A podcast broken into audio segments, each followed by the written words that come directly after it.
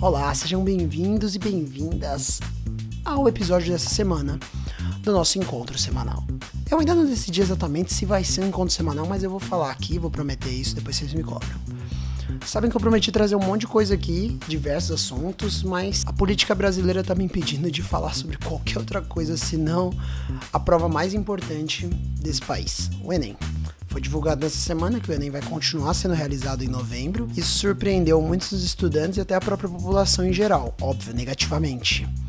Mas hoje, aproveitando essa deixa, então eu quero falar um pouco sobre os últimos acontecimentos desse ministério e sobre a decisão tomada e as últimas falas do ministro em relação a isso. Todo o vídeo publicado nas redes sociais e a afirmação dele dizendo que o Enem não foi feito para corrigir desigualdades, mas sim para selecionar. Então vamos lá, que tem muita coisa que aconteceu e eu preciso falar.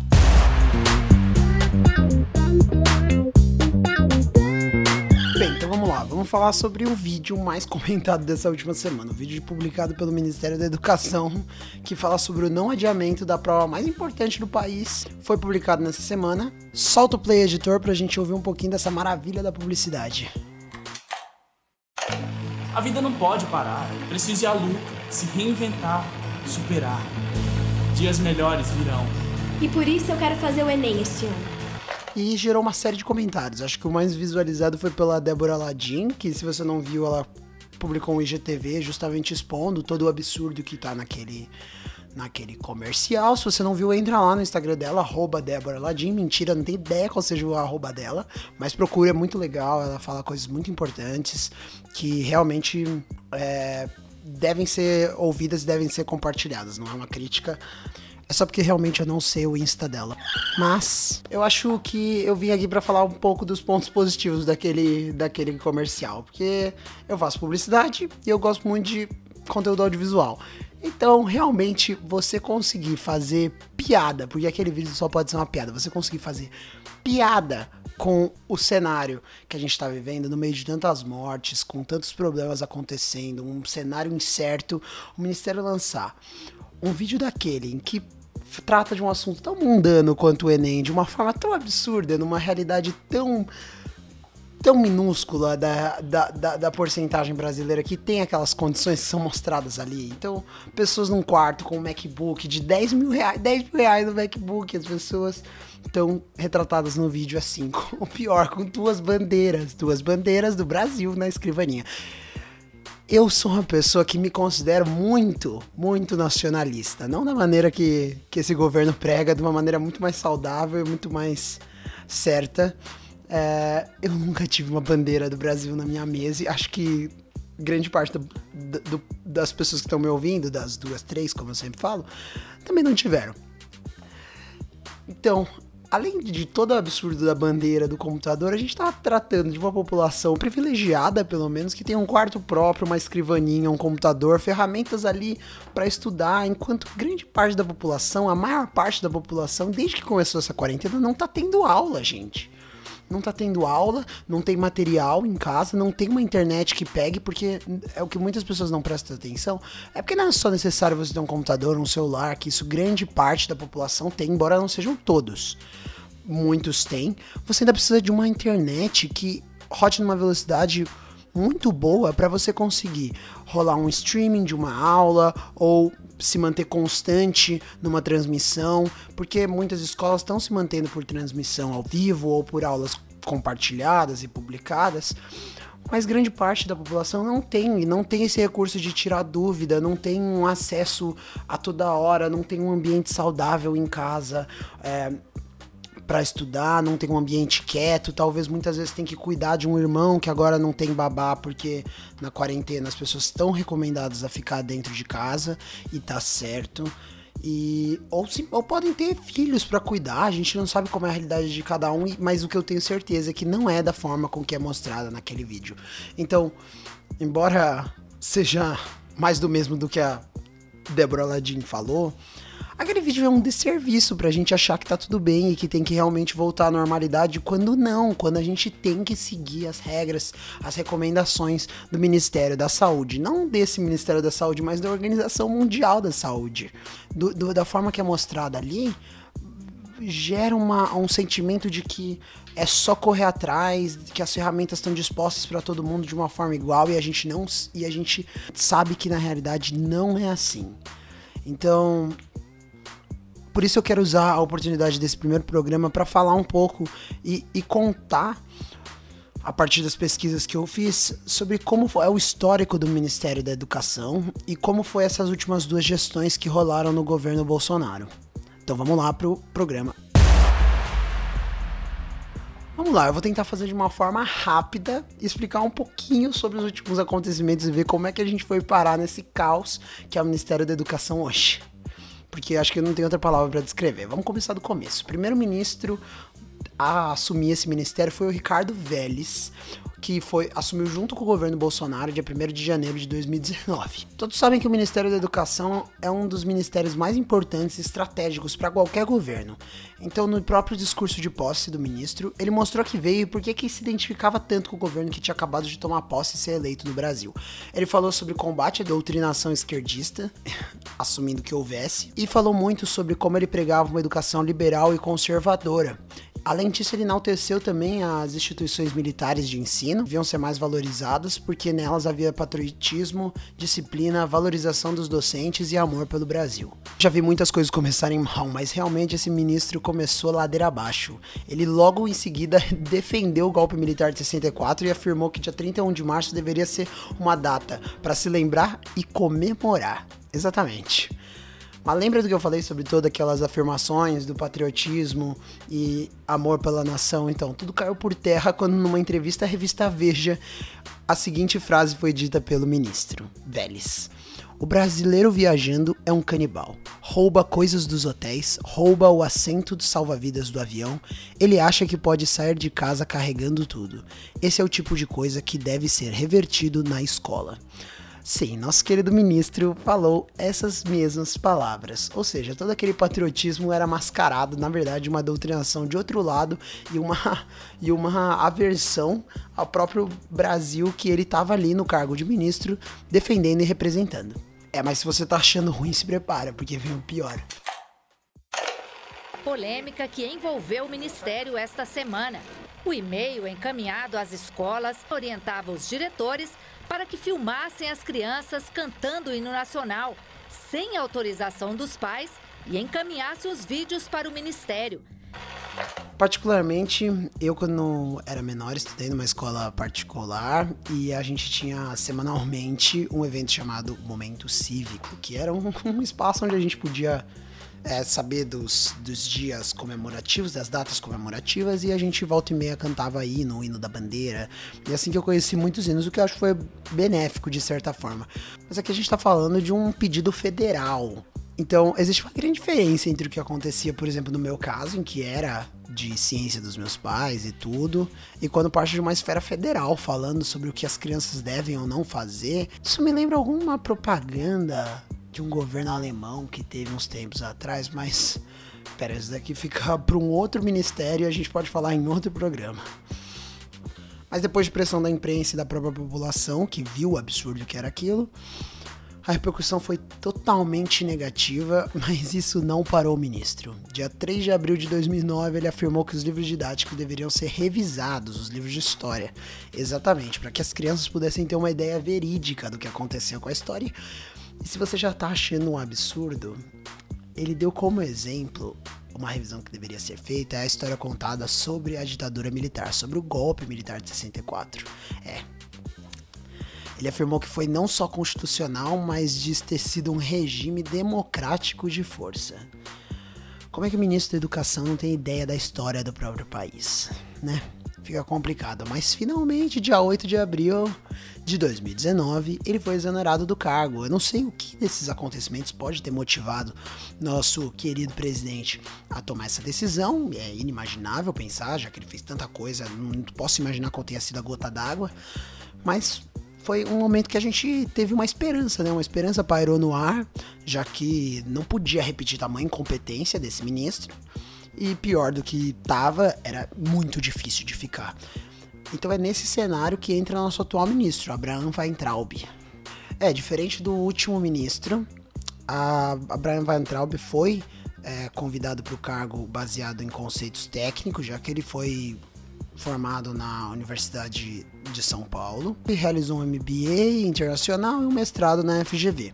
Ou seja, tudo necessário para um cargo técnico. Além disso, ele foi professor também da Universidade Federal de São Paulo.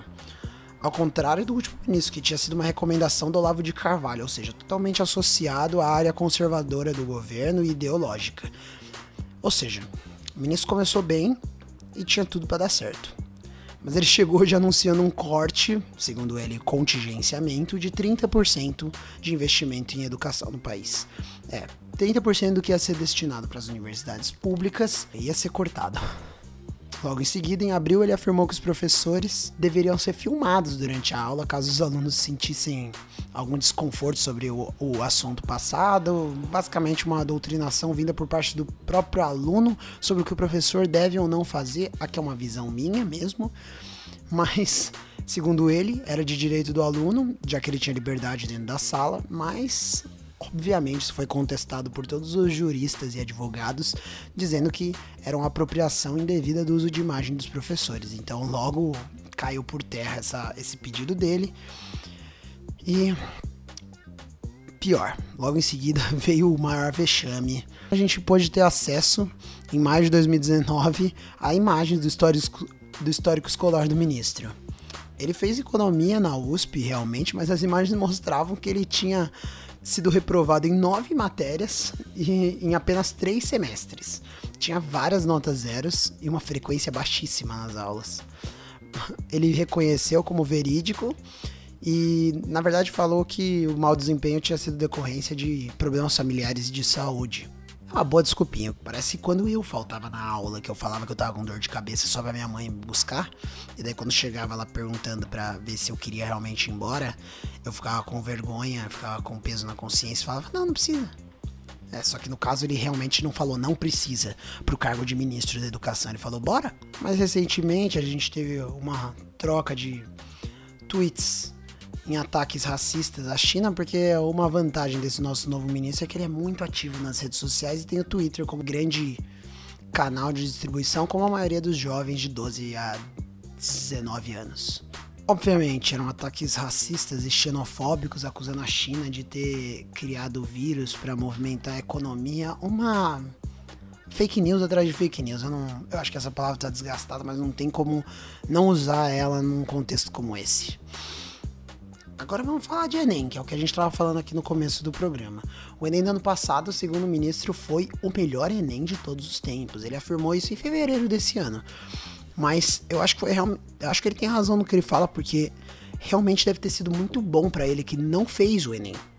Mas ele, como responsável pelo Enem e responsável por tudo que envolve a, a, a aplicação da prova, devia estar realmente preocupado. Teve um erro mecânico que, segundo ele, teria afetado só 6 mil exemplares da prova, o que já seria muito, mas no final gerou nada menos que 172 mil reclamações para o Ministério da Educação. Além disso, teve vazamento de uma das páginas durante a realização do exame, o que, sei lá, pode não ter afetado muito, já que as pessoas não têm acesso a nenhum tipo de publicação durante a prova, mas com certeza é uma falha de segurança que deve ser notada.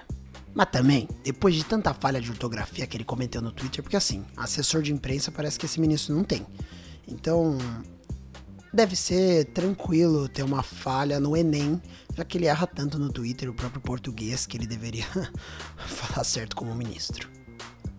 E veja, não tô fazendo aqui nenhum big deal, porque eu mesmo posso ter cometido erros durante o podcast. Se você olhar o roteiro desse podcast, inclusive, deve estar cheio de erro, mas eu não sou representante da educação nacional, né? Eu não sou ministro, eu sou só estudante.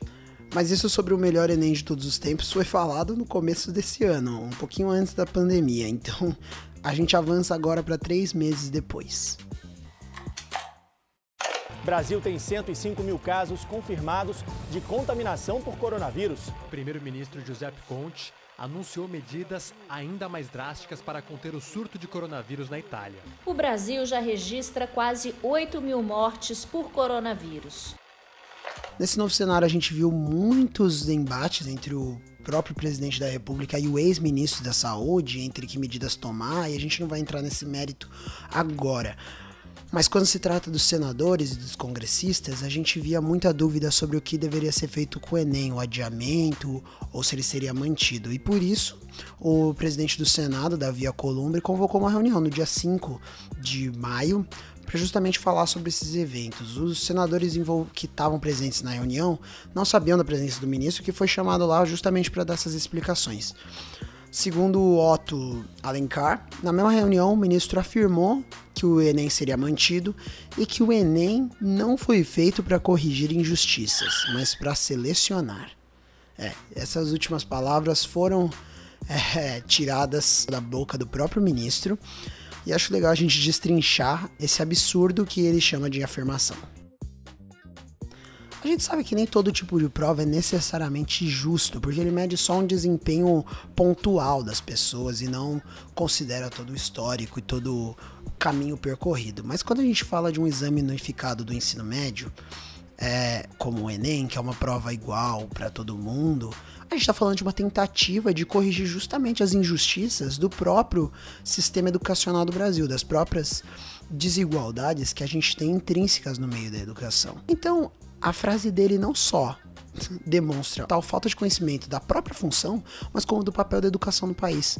Além disso, o governo federal como um todo é um ator principal na correção de injustiça, assim como a própria educação. A educação é a ferramenta mais potente de correção de desigualdades, porque uma vez que a gente educa a população de forma igual e homogênea, a gente tem a correção justamente desses desníveis sociais que são quase intrínsecos do, da sociedade que a gente vive, não só pelo modelo econômico, mas também pela organização social. Tá, e é óbvio que a decisão foi uma surpresa para todos que estavam na reunião, mas também para todos os estudantes que não sabiam exatamente como se preparar para essa prova. A população inteira ficou chocada com a decisão do ministro, justamente pela falta de sensibilidade e de noção do que está realmente acontecendo, não só no contexto do Brasil, mas em cenário mundial. A gente está vivendo uma situação que a gente nunca viveu antes, então muitas coisas precisam ser adaptadas para a gente conseguir passar da melhor forma possível. O importante não é salvar uma geração de profissionais, que nem diz o, a propaganda divulgada nas redes sociais, mas sim adiar para que a gente possa agora se preocupar com as coisas realmente importantes, que é diminuir a quantidade de mortos, aumentar a porcentagem de isolamento social. Necessário agora é o foco em nos manter unidos, nos manter sãos e nos manter preocupados com o que realmente importa. Nesse momento é uma crise sanitária vivida por todos os países. Então, o melhor é ficar em casa, porque até os países que estão lidando da melhor forma com esse vírus que assola o mundo é ficando em casa e tomando as medidas de segurança recomendadas pela OMS. Ufa! O episódio de hoje vai ficando por aqui.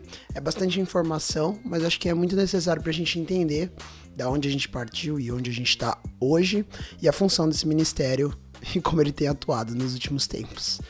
Eu sei que foi muita coisa num episódio só, tentei compilar da forma que eu achei mais importante. Queria reforçar que aqui é uma opinião minha, uma visão minha. Todos os links que eu usei para fazer a pesquisa desse programa estão aqui embaixo na descrição. Se quiser, pode usar para saber mais ou verificar as informações que eu falei. Queria agradecer de verdade a todo mundo que ouviu até o final. Por favor, compartilhem para que mais pessoas possam também conhecer e saber um pouco mais. Mas não compartilhem tanto, senão eu vou ficar com vergonha e não vou mais querer fazer. Não, brincadeira. Todo episódio eu queria terminar com uma recomendação. Então a recomendação dessa semana, por ser um dos primeiros episódios, vai ser para todo mundo que puder. Por favor, fiquem em casa, respeitem as recomendações da Organização Mundial da Saúde, lavem as mãos, se higienizem todos os pertences, que é muito importante é a forma que a gente tem de combater o coronavírus. Queria agradecer de verdade, a gente se vê semana que vem com mais um programa. E mais uma vez, porque eu preciso falar.